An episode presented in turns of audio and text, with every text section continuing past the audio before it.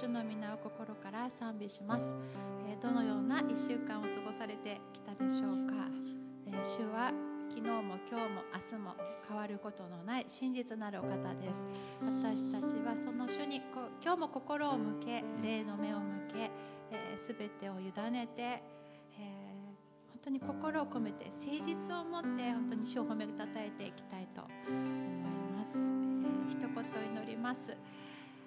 愛する天皇父様感謝いたします。あなたこそ私たちの主です。私たちは今あなたの見舞いに出ています。あなたは真実なる主です、えー、本当にあなたは慈しみ深くあられ怒るのに遅く、えー、私たちをいつも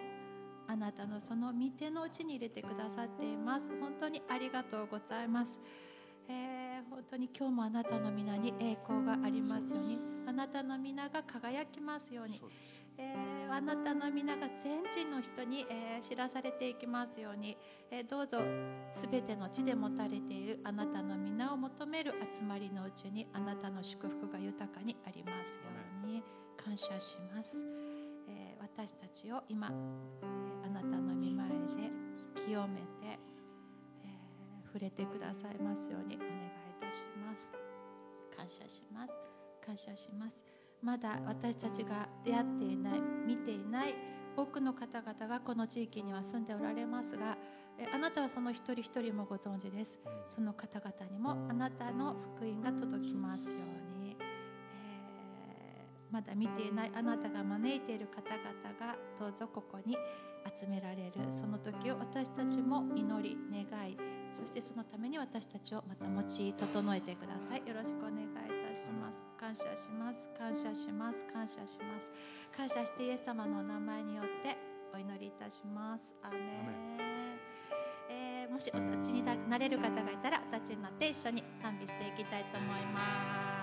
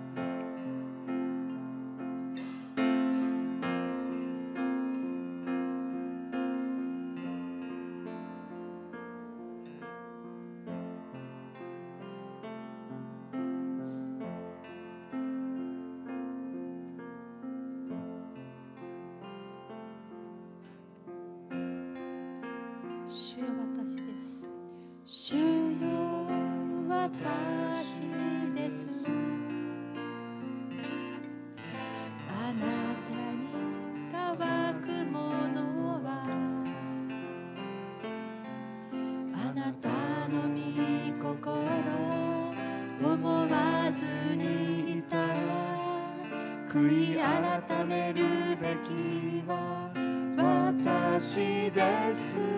お主よ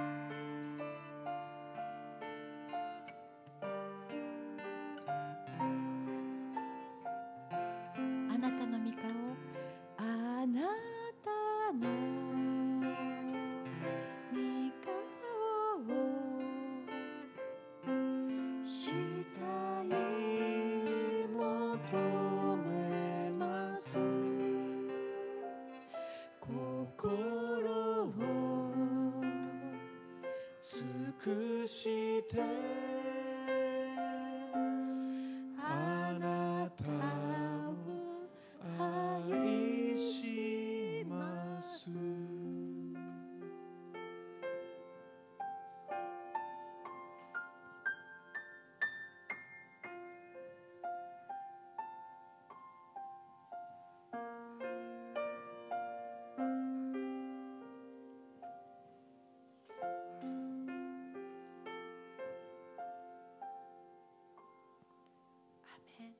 よ、感謝します。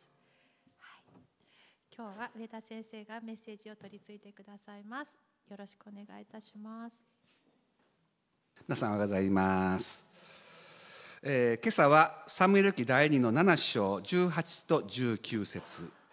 から、えー、御言葉に目を留めていきたいと思います。今日のテーマは「ここまで導いてくださったとは」という、えタイトルで、えー御言葉に目を留めていきたいと思います。ご一緒に読んでいきたいと思います。前の方にも出ます。3はい。ダビデ王は主の前に出て座していった。神主よ。私は何者でしょうか？私の家は一体何者何なのでしょうか？あなたが私をここまで導いてくださったとは。神主よ。このことがなおあなたの御目には小さなことでしたのにあなたはこのしもべの家にもはるか先のことまで告げてくださいました。神主よこれが人に対する見教えなのでしょうか。アーメン感謝します。えっとあの 南薩摩で私14年間ずっとおりましたけれども、まあ、最後にあのバプテスマを授けた姉妹、えー94歳の姉妹がおられるんですけれどもその方がまあ2週間ほど前からちょっと体調崩して入院しておられましてでこの23日前ぐらいにですねちょっともうあの危ないというこのことが伝えられて、えーどうなるかなと、まあ、私たちはあのあちこち行っておりますのでどこに行っても一応対応できるように、えー車にはいつも礼服を積んでおりましてですね、えー今回も持ってきておりますのでいざいう時には、まあ、羽田空港から、えー行こうかというプランも 考えていたところでありますけれども、えーということで今朝もし何かあったらもう私はここにいないかもかなということを昨日の質疑会で申し上げていたんですけれども、まあ、今日は、えーまだ、えーちょっとあの昨日ですね、えー少しあの取り戻したという感じでございましたので今日え私は皆さんと一緒にまた礼拝が捧げられることを感謝したいと思います。えーさて今日の御言葉は、えダビデ王に対する神様の言葉でございますけれどもこの、え御言葉のですね最初のところでは、え7章の2節3節にこのように書いてあります。王は預言者ナタンに言った。えー見なさいこの私が杉材の家に住んでいるのに神の箱は天幕の中に宿っている。ナタンは王に言った。さああなたの心にあることを皆行いなさい。主があなたと共におられるのですから。まああの主のために何かをしたいというですね、えーナタンはあなたの心にあることを皆行いなさいというふうに、えーアドバイスを行いました、えーまあ、私たちはクリスチャンとしてはですね神様を信じる者としては神様のために何かしたいという気持ちは非常に重要なことだと思うわけですね。でこの最初の3章のところにこう書いてあります。言葉であれ行いであれ何かをするときには主イエスのによって父なる神に感謝し全てを主イエスの名において行いなさい。というふうにですね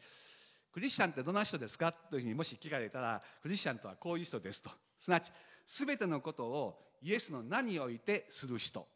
と言ったらいいかもしれません。まああの代表的なのはイエス様の名前によって感謝していただきます。というのがですね 非常に代表的でまあみんな誰でもお祈りするわけですけれどもまあ日常の中でですねいつも、えー何かをするとき、まあ、ここに何かをするときがありますから、まあ、どんなことでもイエス様のお名前によってスタートする。というのが、まああのクリスチャンの生き方ですね。で特に私は主のためにこのようなことをしたい。主のためにこのような奉仕をしたい。主のために教会に行きたい。主のために賛美をしたい。主のためにあれをしたいこれをしたいとですね。いつも主に目が向けられていることはなんと素晴らしいことでしょうか、えー本当に悔いさっきも賛美しましたけども私が悔い改めるべきものですと、えー告白いたしましたけどもまず私たちが神様の前に立ち返って悔い改めてそして受け入れられた時にはこの方のために何かをしたい。というですねそういう熱い心を持つことは非常に重要なことだと私は信じるわけであります。でそのことを主のために何かをしたいというふうな思いがあるときに主はそれをあの喜んでおられるということですね。主は歓迎しておられる。私たちの心をご覧になってそういう思いをですね喜んでくださってるというのが、えー、私たちが信じてるところなんですね。でそのように私たちは何かをしたいと思うんですけれどもしかしこのところで、えー、ダビデがですね、えー、神様のために何かをしたいという思いの中でですね、え逆にすなわち逆に主がですね、え彼におっしゃったことは何かと言いますと、え、5節のところで「行って私のしもべダビデに言え。主はこう言われる。あなたが私のために私の住む家を建てようというのか」というですね。まあなんと皆さん私たちは全て主のものでございます、えー、主が作られたもの以外は何もありませんすべてのものは主でございます。えー、しかしながら、えー、ダビデがそのようにですね、主のために、えー、宮を建てたいというふうに思った時に、あなたが建てるんですか？と。というふうにおっしゃってるわけです。これは決して、あの、なんか反対しておられるわけではないんだけれども、えー、私はあなたのために、まあ、かえってですね、主はあなたに告げる。主があなたのために一つの家を作る。えー、主のために何かをしたいという時にですね、もう逆にかえって神様が私のために何かをしてくださる。恵みの主ですね。えー、私たちが何かをしたから、えー、何かをされるんじゃなくて何もしていなくても神様が一方的な恵みを持って私たちに、えー、望んでくださる、まあ、これが、えダビデにも、え起こりましたあなたのために主があなたのために一つの家を作るそして、16節のところではあなたの家とあなたの王国はあなたの前に常しえまでも確かなものとなりあなたの王座は常しえまでも固く立つというですね。これは、えー、聖書の中では、ダビデ契約この漱石十二章にはアブラハムに対する契約が、えー、ございます、えー、15章とかですね。漱石の最初のところにはアブラハム契約というのがあるんですけれどもここではダビデに対する契約。まあ、神様は契約の神様であって、えその契約を必ず実行されるお方であります。えそのことを私たちは新約聖書の中でですね、マタイの一章一節アブラハムの子、ダビデの子、イエス・キリストの系図というところにおいて、え実現されていくわけなんですね。イエス様イエス様にあって、その王座が常しえまで確立されるということが、えまさにえ実現いたしました。でそのようなえダビデに対する神様の祝福というのは、えー、彼の心の中にはここまで導いてくださったここまで導いてくださったどこまでかすなわち彼はもともとは羊飼いだったんですねえー、羊飼いで、えー、一番下のあの子でありまして、えーまあ、羊飼いというその職業そのものもそんなにね高くない、えー、職業でございます。そしてまた彼自身は長男とか次男ではなくて一番下の8番目ですね、えー、一番下の子供であってですね、まあ、普通で言うと、えー、そういう力とかですね権威とかそういうものが全くないような状況の中でですねいたんですけれども彼は羊飼いから王様になってしまった。えー、まああのヨセフもそうでしたね、えー、牢獄から最小へという感じでですね。聖書にはもう本当に、えー、すごい、えー、こんなことがあるんかと思うようなことが起こるわけです。でここでもダビデはここまで導いてくださった。私を羊飼いからですね、え、王様にまで導いてくださったというもう本当に感動しながら、え、彼は告白しているわけであります。第一コリントのところに兄弟たち自分たちの飯のことを考えてみなさい。人間的に見れば知者は多くはなく力あるものも多くはなく身分の高いものも多くはありません。しかし神は知恵あるものを恥じらせるためにこの世の愚かなものを選び強いものを恥じらせるためにこの世の弱いものを選ばれました。あるものをないものとするためにこの世の取るに足りないものや見下されているものすなわち無に等しいものを神は選ばれたのです、えー、無に等しいものを神は選ばれた。えパロ先生この時代ですね新約の時代っていうのは、まあ、奴隷制度がありまして多くの、えー、信仰を持つクリスチャンたちは、えー、奴隷の人たちが多かったわけなんですね。そういう意味でも、えまあ、地位とかですねそういうこの経済的なこととかいろいろなことを含めてもですね本当に亡きに等しいものそのようなものを神様は選ばれた、えー、公約聖書には懐かしいあの訳ですけどもあえて選ばれた。というふうにも訳してあります同じことがローマ書の4章の中でアブラハムに対して神様は語っておられます私はあなたを多くの国民の父とししたと書いてある通りです。彼は死者を生かし、ないものをあるものとして召してくださる神を信じ、その見舞いで父となったのです。彼は望み得ない時に望みを抱いて信じ、あなたの子孫はこのようになると言われた通り、多くの国民の父となりました。ないものをあるものとして召される神。えー、私たちの主はですね、えー、ないものあるものからじゃなくて無から有を生み出される方だということですね光あれと言われたら光があったと何もないところから神様は全てのものを創造されたそのことを覚えます時に私たちの人生の中にはですね神様が介入されるということは本当に、えー、非常に困難な状況の中からもう奇跡的に変えられていくというそういうことが、えー、証としてなされているわけです。でイザヤ書のところに有名な言葉としてですね「見よ私は新しいことを行う。今それが芽生えている。あなた方はそれを知らないのか。必ず私は荒野に道を荒れ地に川を設ける」と書いていますように荒野に道を荒れ地に川をというもうもともと何もない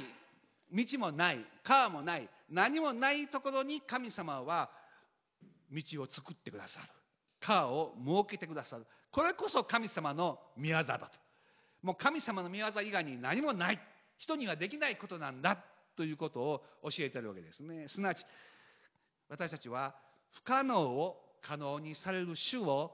この人生の中でいつもいつも見出し発見していくわけですそのことを通して私の信仰が神様に対する信仰がますます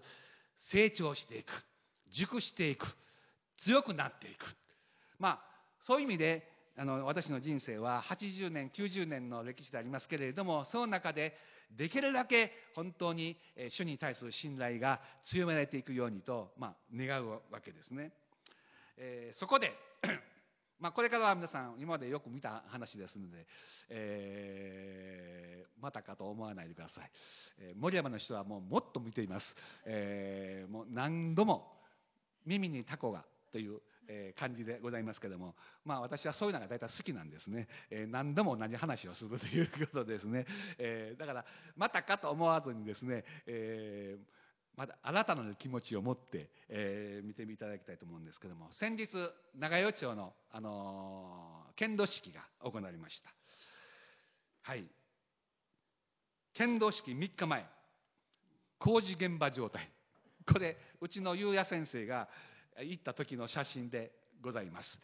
あのー、彼はもともと何しに行ったかと言いますと PA とかのいろんな調整をしに行くためにあの行ったわけなんですね。工事現場でペンキ塗るために行ったわけではないんですね。もう完全できてると思って行ったにもかかわらずですね、え、まだ全然できてないということで、え、彼は一番前のフロントのところのですね、え、ペンキを塗ったというふうに、えこの前証ししておりましたけれども剣道式3日前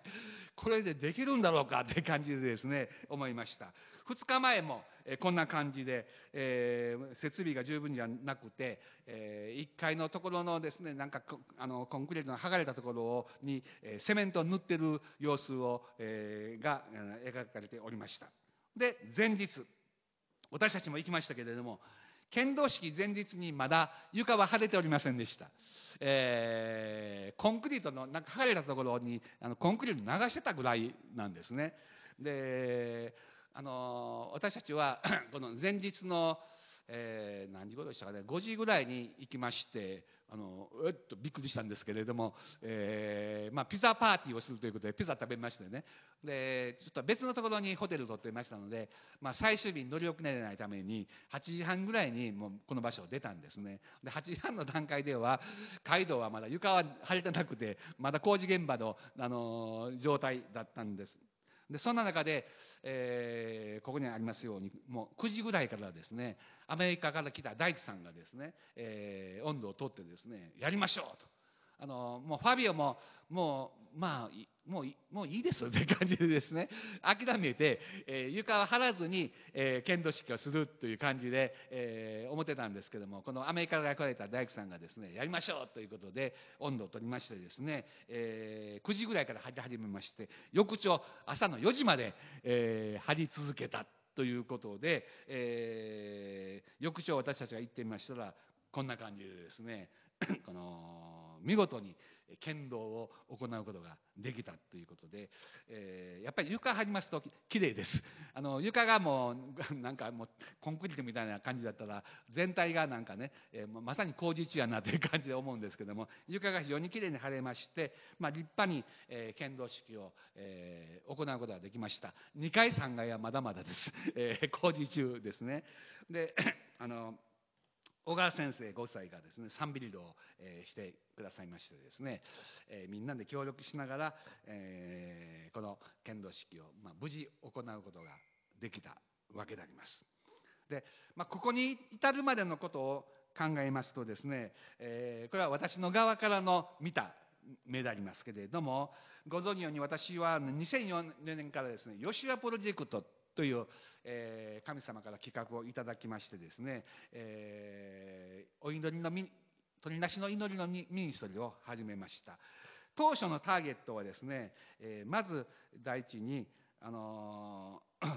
東京です。東京のために日本の中心地である東京のために祈るということで、まあ、この2004年の3月から毎月東京に、えー赤羽会館に行きましてですね東京のために祈るということでスタートしたわけです。そして、えー平賀町今の平川市に、えーこの祈りに行きました。で次に、えー隼人町鹿児島県隼人町というところに行こうと思ったんですけれども、まあ、あの直前にですね変更しまして、えー長崎県長与町にしたわけです。なぜ変更したかと言いますと近くのバプテスト教会が隼人町に開,、あのー開拓伝道するという、えーニュースを聞きましたのでもうやめたという感じでですね、えー長与町に行きましてその後、えー鹿児島県南南薩摩市に、えーもう赴きまして、まあ、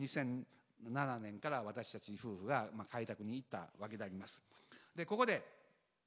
なぜ長与町かという、えーところでですね、えー私の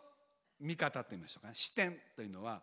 まあ、長与町にしたのは、えー九州で一番教,、まあ、教会のない町で一番大きい町を 選んだわけであります。九州の中で教会のない町として一番大きい町が長与町だったんですね。それで長与町行こうという、まあ、それぐらいの感覚で、えー行ったわけですけれどもしかし神様の視点というのはあのちょっと違っておりましてですね結果的に言いますとそれは宣教の継続ということに、えー主はですね視点を置いておられたようであります。で 次の写真は皆さんもあの覚えておられるかもしれませんけれどもこれは、えーキャシーえーククセククシーというですねあの宣教師元宣教師が書いた「Be a Missionary」という、えーブログの、あの文記記事なんですけれどもあのこれをですねあのブラジルにいるエリザベスが、えー読んでおりました。で読んでいると同時ですねこれ読んでみると10年間ですね、えー日本で宣教伝道しに行ってた。ということが一番最初の方に書いてあるわけです。1996年から2006年まで日本で宣教していたというニュースかの記事ですね。ででもあのどこに行ったかということがですね書いてなかったので、まあ、メールでですねあのエリザベスがブラジルからアメリカにですねメールを送りましてですね、えーどこに行ってたんですかとかいろ,、まあ、いろんなことをちょっとね情報を聞こうと思って、えメールをしたんですね。それと同じぐらいに また日本にもですねあのペニーちゃんに 平川に行きました。ペニーちゃんにですね、えー私たちがあの日本に行きたいんだけれども必要としている町はあるでしょうか？もしあったら教えてくれませんか？ということで、えーペニーちゃんは私のところに電話してきましてですね、えー先生、えーこの先生が行かれたもう一つの町は何という町ですか？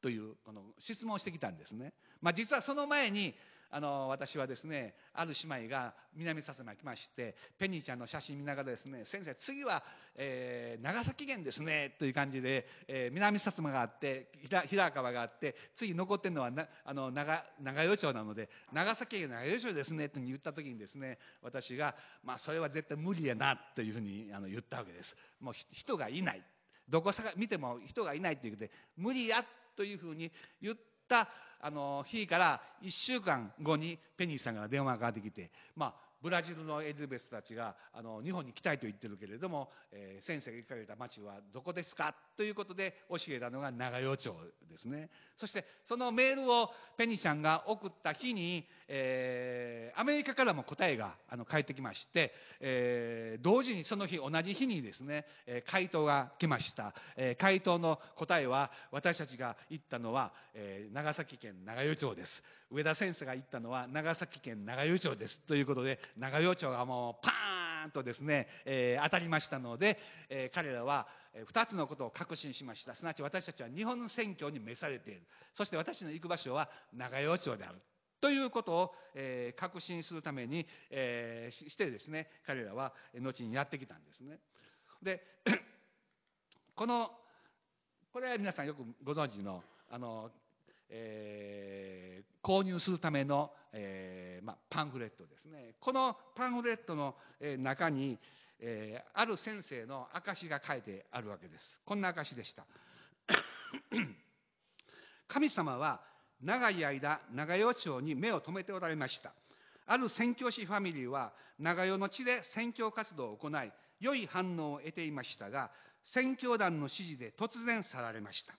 宣教活動における彼らの強みそれはたくさんの彼らの子供たちでした。なので宣教師ファミリーがいなくなったこの長与町に神様が塚山ファミリーを導き置かれたことこのことに私たちは大いにワクワクしています。私たちは塚山ファミリーを全力で応援しています。という、えあの記事をですねあのパンフレットの中で書いてくださったわけです。これは大村市にある神聖の里キリスト教会のあのギャロット先生ご夫妻ですね。でまさに、えー、このファビオたちが町田からですねあの向こうに行く時に、まあ、布団も何もないのでですね布団を持ってきたりとかですねもういろいろ手伝ってくださって協力してくださったのを覚えるわけでありますけれどもここに彼らの国に残ってたのはある宣教師ファミリーが長与町にいたけれどももうあの短い期間の間にもうどっか行ってしまったということですね。でなぜ行ってしまったのかということを私たちは聞いたところその当時のこの、えー、長崎県あたりで働いていたバプテスト系のアメリカの南部バプテスト系のあの宣教師がたくさんいたんですけれどもそこでですね神様が働いて精霊のバプテスマをみんな受けたんですね。でこの南部バプテスというのは精霊バプテスマを認めてない、えー、団体でですね精霊バプテスマを受けたので、えー、それをですねあの止めるためにあの2年間だけこのククシ選挙師たちを働いたんですけれどももう北海道にですね行ってしまった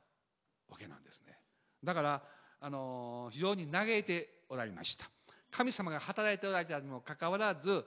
人間の力によってそれをこの追い出してしまったという痛みで、えー、あったわけなんです。だから神様はずっと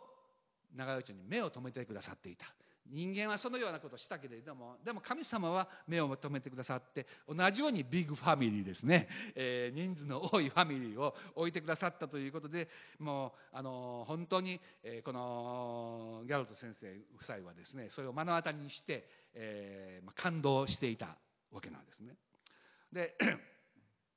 実際、えー、全てのことがすんなりといったわけではないということですね。皆さんの前に、ね、証ししましたけれどもこの、えー、塚山ファミリーは町田に、あのー、3年3ヶ月か。3年3ヶ月ぐらい いたんですけれどももう最大の試練が、えー、起こりました。それは2020年の2月9日の礼拝の後です。2020年2月9日というのは婚約式があった、日の午後の話ですけれども。お腹にあの赤ちゃんをこのボンと持ったですねエリザベスが「先生話があるんです」ということで2階の応接間に私たちは2人で話を、しました。その時に、えー彼女が泣きながら涙ながらにですね、えーこう言いました。あの毎月10万円足りません。えーもうファビオはアメリカに帰るしかないと言ってます。というふうに、えー彼女がもうなな私はエリザベスの涙なんかあんまり見たことがなかったんですけれども気丈な女性ですのでそんな見たことがなかったんですけれども初めて、えー涙をね、えー応接まで、えー見ることとなったわけです。それでまあ10万も足らんのかとこれから10万ずつ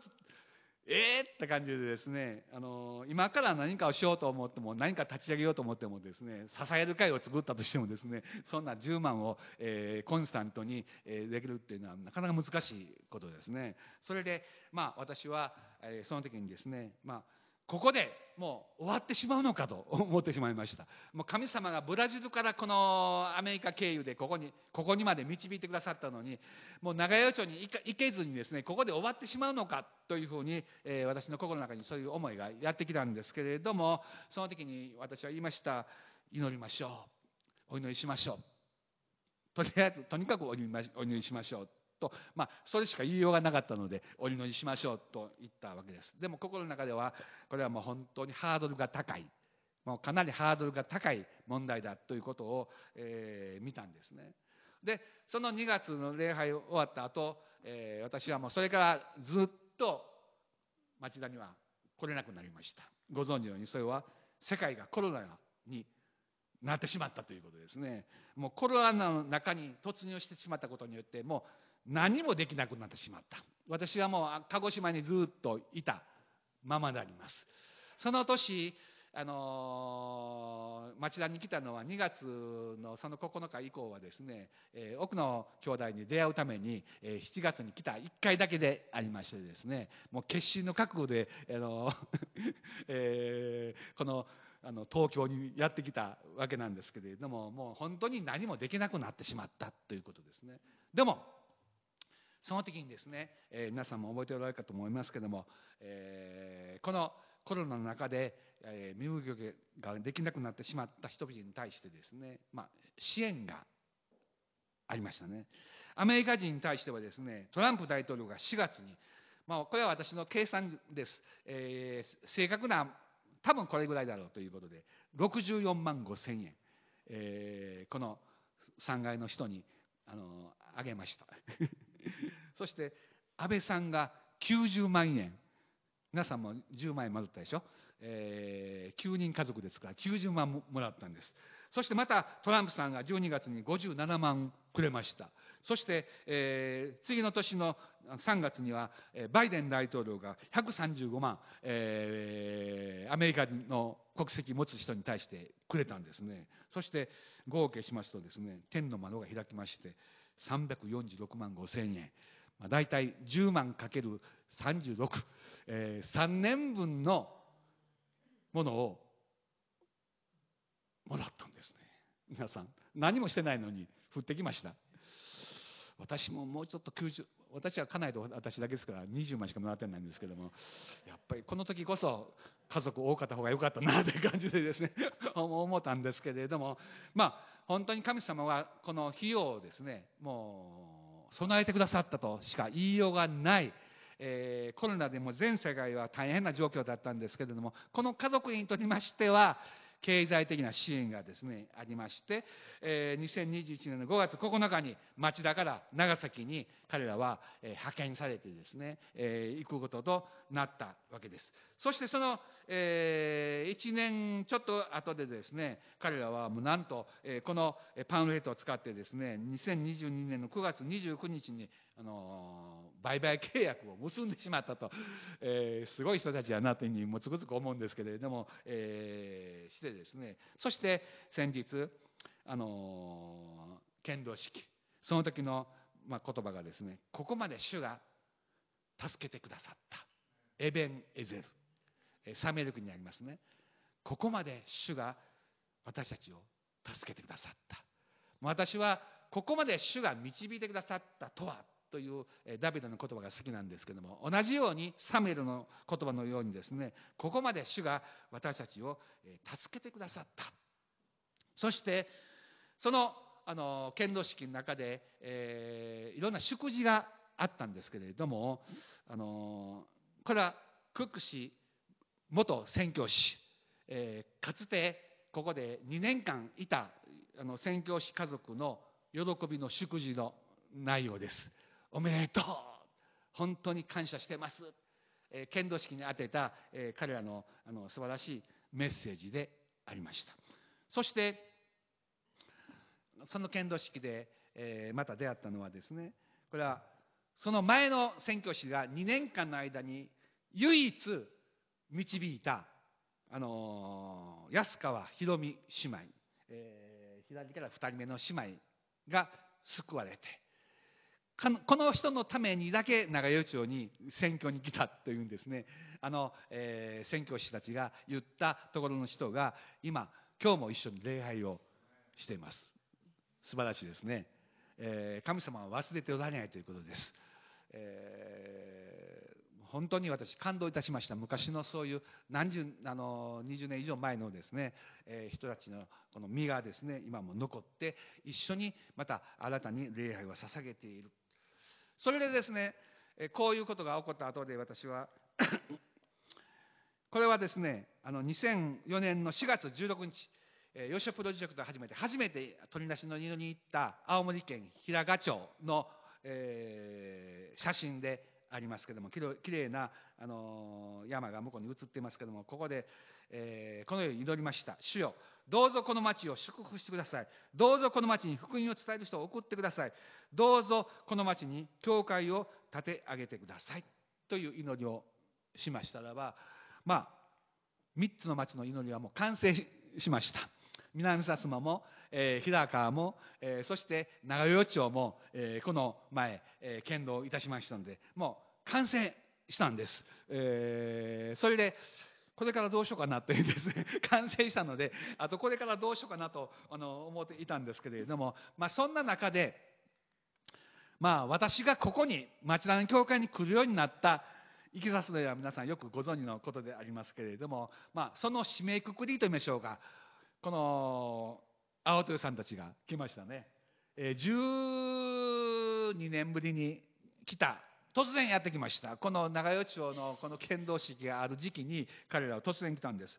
まあ、彼らの素敵な王将で餃子を食べながら、えー写真を撮ったというところでもういっぱい食べさせました、えー満腹させて一緒に交わりをしたんですけれども、まあ、彼らがこの 2010年の6月にあの鹿児島にいた私に手紙をくれてですね、えーあのフィンランドにいた彼らがですね、えー私たちを助けてくださいっていうんですね、えー手紙来ましたので何のこっちゃ分からんけどもとにかくややろうということでやりましたら、えーこの町南教会のですね働きの、あの中に入ることになったんですね。2013年から私は牧師になりました。宣教の拠点となり2014年にはペニー宣教師がここから青森に派遣されてきましたし2018年にから塚山家は長与町に行きましたけれども18年からここに3階に住むようになりました、まあ、これらのことを含めて第二コリント一章10節神はそれほど大きな死の危険から私たちを救い出してくださいました。これからも救い出してくださいます。私たちはこの神に希望を置いています、えー今までこのような危険から助け出してくださった。これからもとパウロスがおっしゃってるんですね、えーちょうど町田に来る2日前に、えーあるあの別の教会のあの兄弟姉妹のお家に訪問しましてですね、えーまたその交わりの後で、えー夕食もちょっとあのいただいてですねあの食事をしていたんですけどもその中で、えーこの、えー彼らがですね私がもう30年ほど前にこのその彼らがいるいた教会教会で招かれて説教した時のタイトルをですね覚えていたわけです。で何のタイトルかと言いますとね「三流の人生」というタイトルをですね、えー先生これ今でも覚えてますってによう覚えてたのは自分でも忘れてるぐらいなんですけどもよう覚えてたなっていう。三流の人生ということで普通三流と言いますとね一流二流三流って感じでですね思うんですけどもその時に私がメッセージしたのは、えーそういう三流ではなくてまず第一番目に汗を流す。人生。汗を流す。2番目に涙を流す。3番目に血を流す。という3つの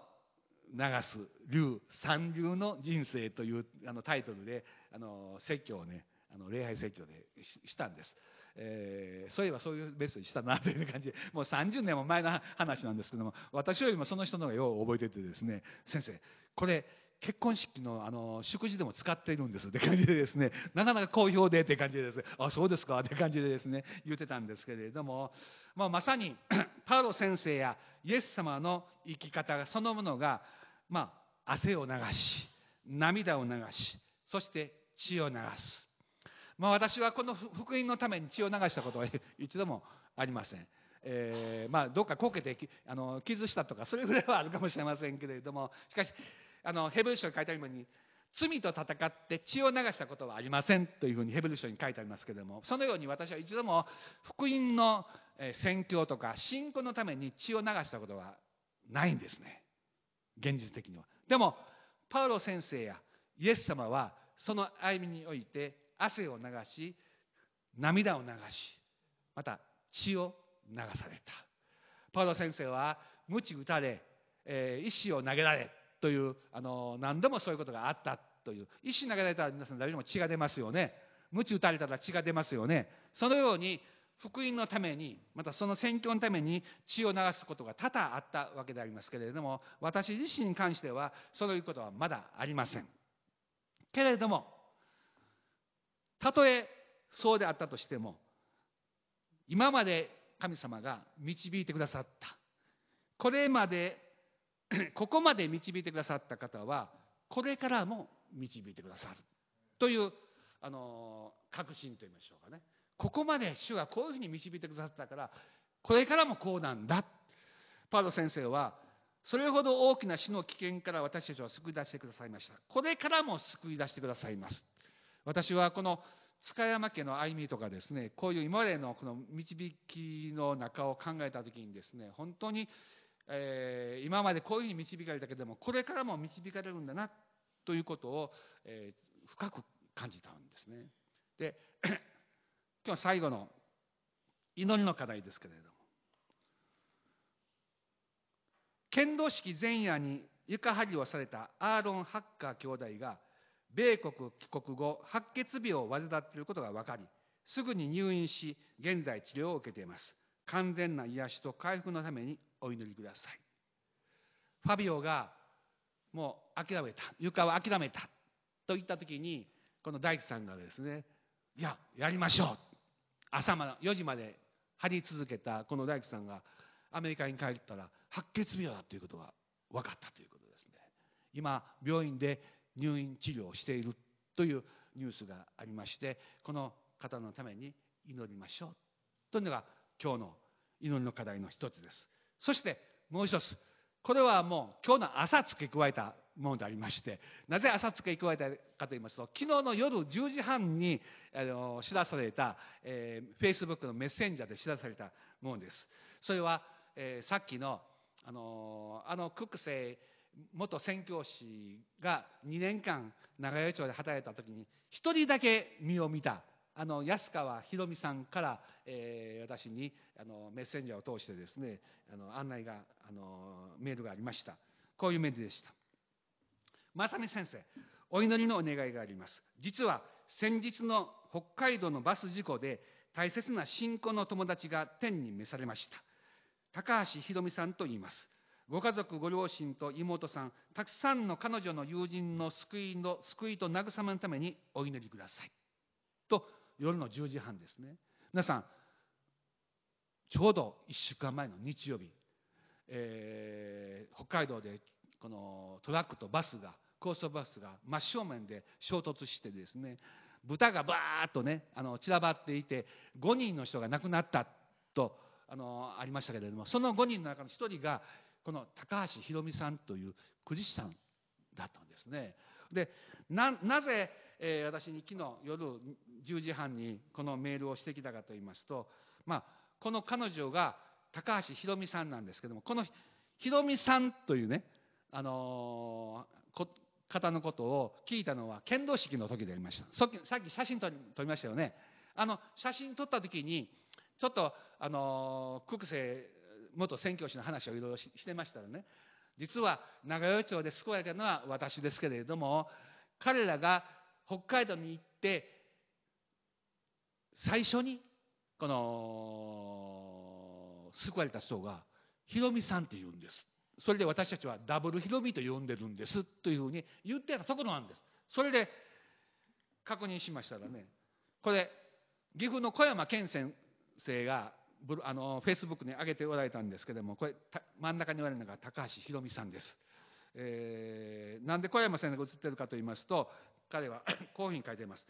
日曜日の北海道でのバスとトラックの衝突事故で友人の高橋ひろみさんが亡くなられました。私がタルボット進学大学院で学んでいる時同じ大学で、えーテソルの学びをされていました。本当に素晴らしいし人柄信仰者でした。というこの、えー、フェイスブックの、えー記事を彼女ひろみさんが見たんですね。見た時に、え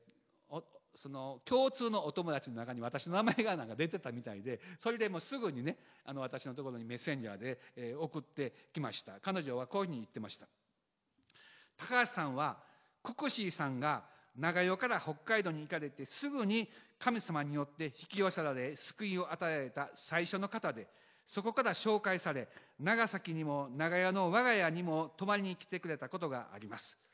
そして、えー確かあなた剣道師の時にダブルヒロミって言ってたよねっていうふうに言ったあの書いたんですけどもそうなんです。ダブルヒロミのお話のヒロミさんですという。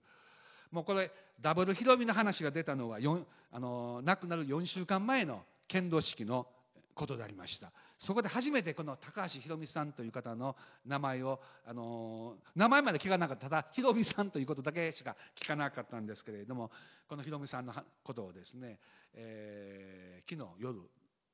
教えてくれました。今日あの長与の集会で礼拝でエリザベスが メッセージをする予定ですけれどもあのエリザベスはこのことが起こる前に与えられた御言葉を今日語ろうと思ってますと。あの、まあ、こういうメール来たよということを朝今日の朝あの知らせたんですね。そしたらエリザベスの方から、まあ、この事故のことが起こる前から与えられていた御言葉がですねあのあって多分それは本当に励みになると思います。というあの答えが返ってきたんですね。まあこのえー安川ひろみさんは今日礼拝に行って本当に神様のあの本当にふさわしい御言葉がいただけるようにと願ってますというですね。そういう思いを持って今日礼拝に行きたいですというまあそういうことをね今日、えー受けました、私は祈りました。本当に神様何ということでしょうか、えーこの元宣教師がですね長与でまいた種がこの今まで残っていてそして今一緒に礼拝しているけれども行ったところの最初の実が天に帰りました。これ一体どういうことでしょうか？ということを、えー思ったんですね。で私は もう完結した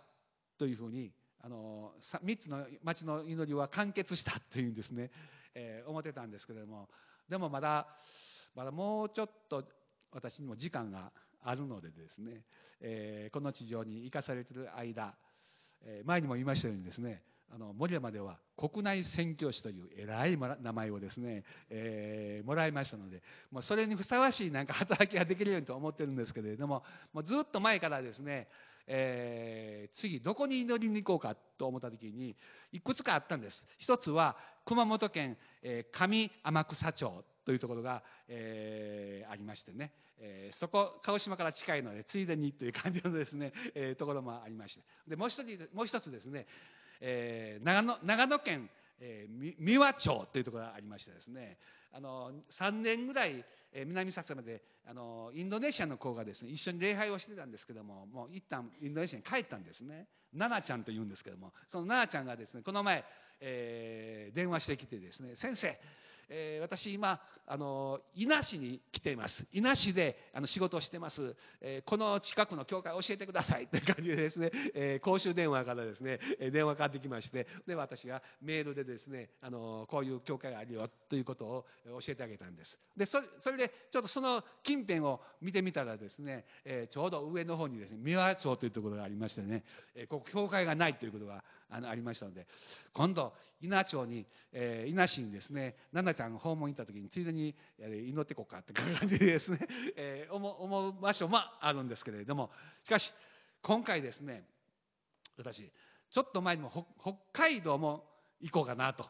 えー津軽海峡を越えてですね、えー北海道もええなという感じで北海道はもう札幌に集中しておりましてほとんど多くの町は教会の町が非常に多くてもう物見の塔がいっぱいあるという現実があるんですね。それで私腹が立ってきてなんで物見の塔があるんやという感じでですね 教会がないのに物見の塔がある。これはあかんという感じでですね思っていたことがあるんですけれども、まあ、今回 この、えー北海道にいるですね、えーこの家族のために祈ってくださいという、えー知らせが昨晩ありましたから私の心の中に、えーあのマケドニアの人の叫びのようにですね、えーマケドニアに渡ってきて私たちを救ってくださいという幻を見た時にパウロ先生がヨーロッパにへの宣教をねスタートされたというそのことを思い出して、えーもし行くならば、えー北海道に行こうというふうに思いました。えーどこに行くかは決めてませんけれどもこれ家内も今今話を初めてしました、はい、いつもそうなんです。あの大体個人的な話よりも講談の上かとか、えーだ誰かから聞いたとかですね。うちの子供から聞いたとかですね、えーそういうことがほとんどなんですけども北海道の話も今初めてい言いま言います、えーこれは本邦初公開、えー森山の人も知りません。長与町の人も知りませんし、えー南薩摩の人も知りませんけれども町田の人が今分かったということですね。それで行けたらいいなと。あの何ができるか分かりませんけれども、まあ、こういうなんかつながりといいましょうかね。あのなんか不思議なつながりですね、えー神様がそういうふうに導いておられるんじゃないかなと。そしてそれを通してまた宣教がですねえ前進して今私が自信できたことは3つの町のために祈ったらもうみんなその通りになったというこれがそのまま終わってしまったらもったいないなということですね。やっぱり私たちみんな次のステップをですね神様はこのように誠実にご自身の私私に対するあの祈りと願いを叶えてくださる方ですからこれを本当にますます用いていきたいなと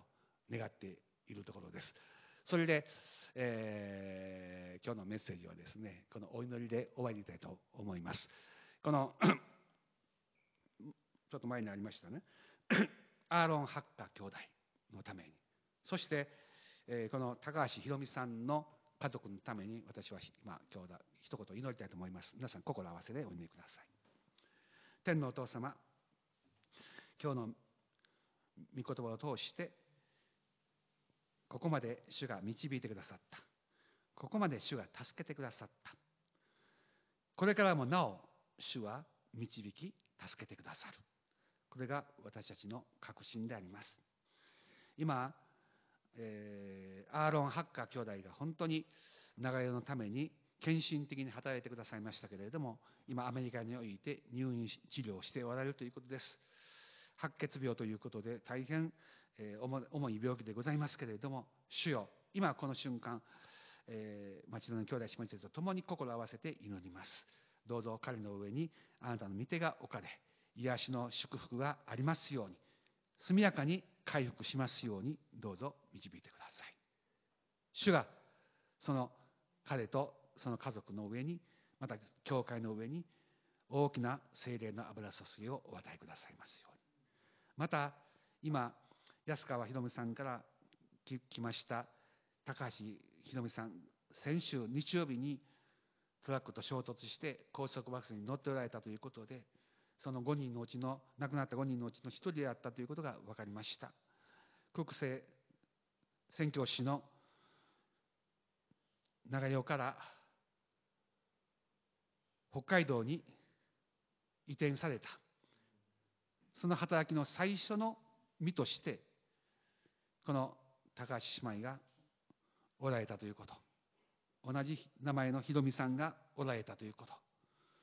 またこれは長与町におられたひろみさんにとっても大きな励ましであり祝福でありましたけれども今大きな痛みと悲しみの中におられます。神様これらのことが一体どういう意味を成しているのかということを深く深く心に留めながら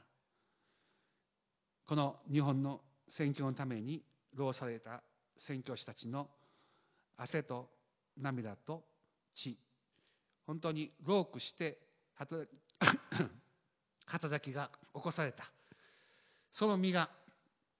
さらに一粒の麦として地に落ちますけれども多くの実を結ぶところのものとなっていくことができますように高橋ひろみ姉妹のこの突然の事故そして昇天がその北海道の地においてその家族の中にもまた主の御手が望んます望んでくださるようにと切にお願いいたします。励ましと慰めそして救い、えー、これらのことを通して主の祝福がありますように。また主よ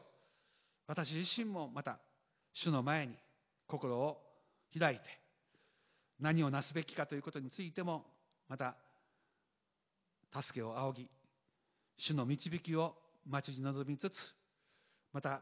町田の教会森山の教会南薩摩長与平川すべての諸教会を通してこの TPKF のすべての教会の中にもまた新たなる前進が起こるようにと願っております。主よこの日本の国主が来られるまでに本当にたくさんの人たちが主に導かれますようにまた教会のないところに教会が建て上げていくことができますように主をどうぞ私たち一人一人の信仰を強め立て上げてください。これからも主は導いてくださる。主よ私の確信です。尊いイエス様の名前によってこの祈りを愛する兄弟姉妹たちの祈りとともに見舞いにお捧げいたします。アーメン。感謝いたします。それでは献金の時を持ちたいと思います、えーえ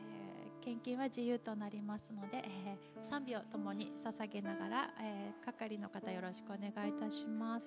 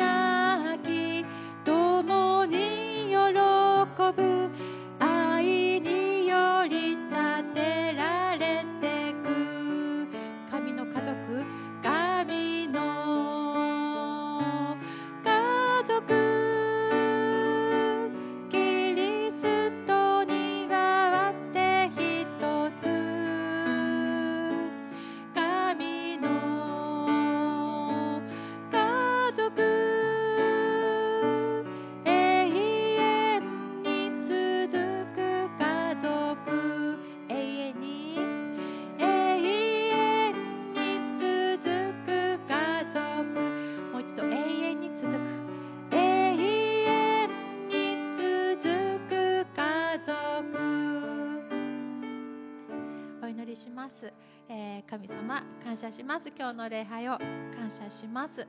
あなたの御心だけがこの地になりますように。私たちはあなたによっていろいろな方と結び合いそしてあなたと結び合っています、えあなたの御声にどうぞ私たち耳を傾けえー主の導きにいつも従っていきたいと切に願っています。よろしくお願いいたします、えー本当に痛み悲しみ病の中にある方たちをあなたはよくご存知です。その方たちをどうぞ私たちも覚えます。祈ります。癒してください、え悲しみを癒してください。病を癒してください、えあなたをまだ知らない多くのその痛みを抱えている方々にもあなたが触れてくださることを信じています、えまたそこで新しい出会いがあるかもしれません。あなたがどうぞお一人お一人に、触れてください。私たち先に救われているものをまた用いてくださいますように。そのために、えー心に本当にあなたの思いを持つことができるように助けてください。感謝します。感謝します。あなたの皆によって皆さんの祈りとともにこの祈りを見舞いにお捧げいたします。アーメではご起立ください。唱詠を賛美し祝祷いただきます。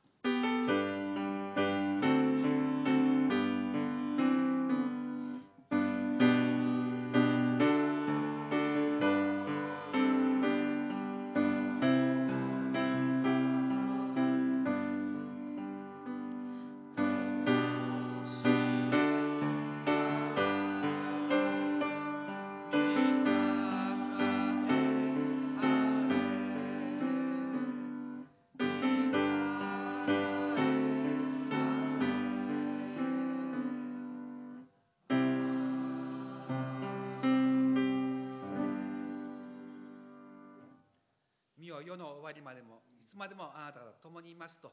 主が私のために約束してくださったその御言葉の上に立って今祈ります。私たちの主イエス・キリストの恵み父なる神様のご愛聖霊様との親しき交わりが今日集まりました。愛する方々の上にそしてまたオンラインを通してこの礼拝に集っておられる一人一人の上に豊かに豊かにあるように。そして先ほど祈りました八家兄弟。また高橋姉妹のご家族、えー関係者すべての人たちの上に主の励ましと慰めと祝福がありますように。アーメン。